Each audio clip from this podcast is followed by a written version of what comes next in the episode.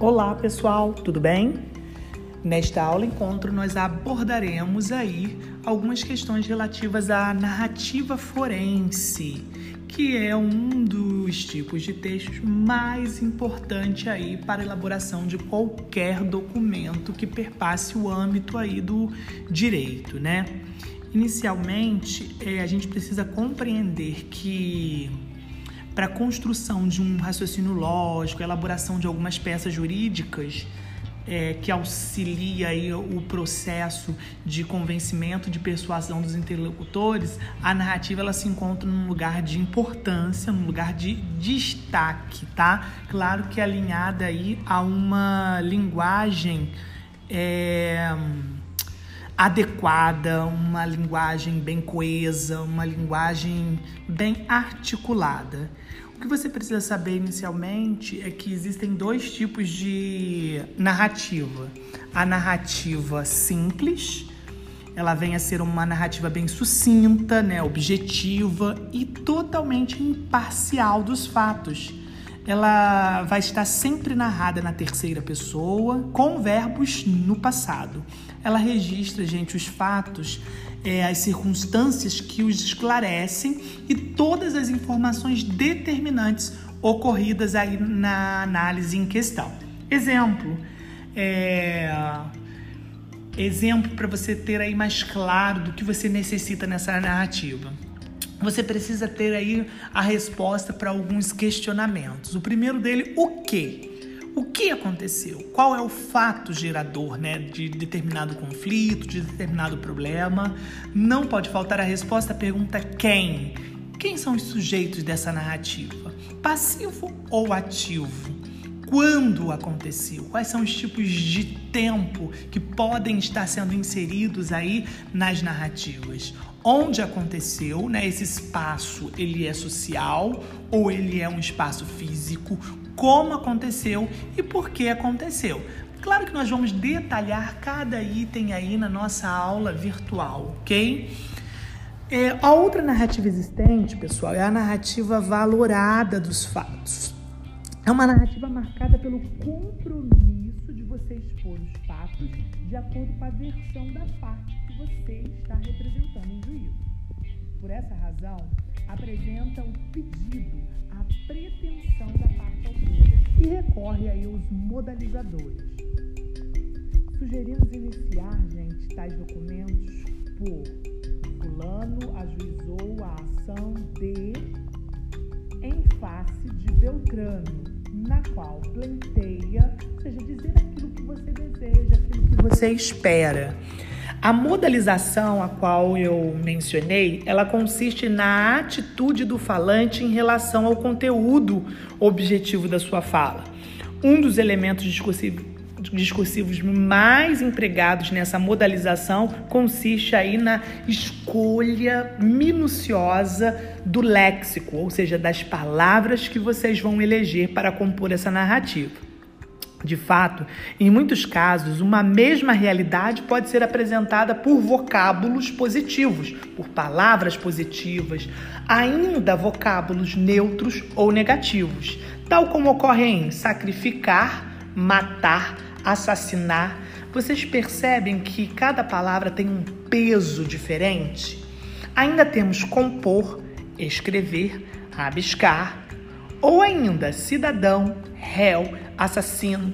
Note que a escolha vocabular tem um peso primordial na sua narrativa.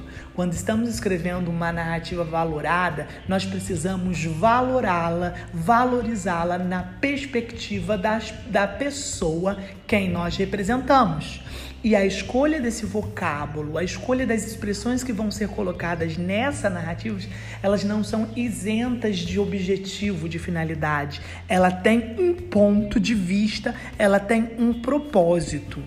Dessa forma, uma leitura eficiente deve captar tanto as informações explícitas quanto as implícitas. Vale lembrar a última aula que nós tivemos sobre pressupostos aí né, e subentendidos. Portanto, um bom leitor deve ser capaz de ler as entrelinhas, pois se não o fizer, deixará escapar significados importantes. Ou pior ainda, concordará com as ideias ou pontos de vista que rejeitaria aí se os percebesse, né? Assim, para ser um bom produtor, gente, de uma narrativa forense, de um texto jurídico, é necessário que o emissor esteja apto a utilizar os recursos disponíveis na língua aí a serviço dessa modalização. Quais são os elementos né, da narrativa forense? A centralidade, que é a essência do fato ocorrido, características das partes, características pode ser moral, social, a educação quantitativa e a educação qualitativa. Não há correspondência entre quantitativo de educação do indivíduo com a quantidade de educação em relação à sociedade, tá? Exemplo disso, um juiz ao vender sua sentença, sua decisão. O espaço, gente, que pode ser social e físico. O social, ele vem a ser os valores da comunidade, da sociedade em si. Já o espaço físico vem a ser o espaço geográfico. Exemplo 1. O caso de Pimenta Neves frente ao ocorrido na comunidade de Ibiruna, onde surgiu a primeira delegacia da mulher, local onde tais valores já estavam no estopim, já eram inerentes a tal sociedade. Exemplo 2. Soltar balão em alguns locais onde é inadmissível depende de valores de uma determinada comunidade. O tempo pode ser cronológico ou ainda psicológico, né? O tempo psicológico, ele vem a ser o lapso temporal da emoção ou mágoa de uma pessoa, por exemplo. O tempo em que o indivíduo, o indivíduo planeja um crime. Já o tempo cronológico é o lapso temporal no qual o fato ocorreu, ele é objetivo, ok? Qual é a finalidade de uma narração, gente? Expor os fatos importantes do caso concreto a ser aí solucionado no judiciário. Como o fato deve ser tratado? Cada fato representa uma informação que compõe a história da lide a ser aí conhecida no processo. Qual é o tempo verbal utilizado? Pretérito. Pretérito é o mais utilizado porque todos os fatos narrados já aconteceram. Qual é a pessoa do discurso? Utiliza-se sempre a terceira pessoa, gente, para traduzir a imparcialidade necessária e atividade jurídica. Como os fatos são organizados?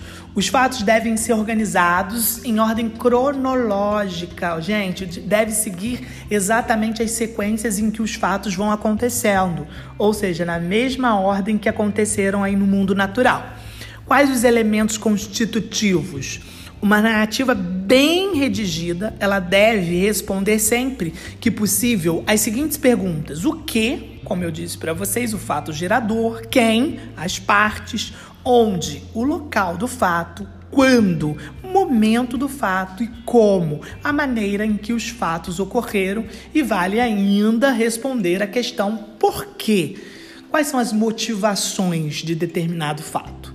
Qual é a natureza desse texto? O texto narrativo ele tem natureza predominantemente informativa, é você expor um determinado fato. A sua função persuasiva, ela está atrelada, obviamente, à fundamentação jurídica. Quanto à parcialidade, uma narrativa ela pode ser simples, como eu disse para vocês, que ela é imparcial ou valorada. Ela depende aí da peça que você vai produzir, ok? Os casos concretos, complexos, exigem uma estrutura argumentativa muito mais elaborada, a qual somente será trabalhada aí é, mais para frente, tá? Eu espero que vocês possam aí ter é, captado a essência da narrativa forense e nós vamos detalhar esse conteúdo aí na nossa aula encontro virtual. Forte abraço, gente, e até a próxima!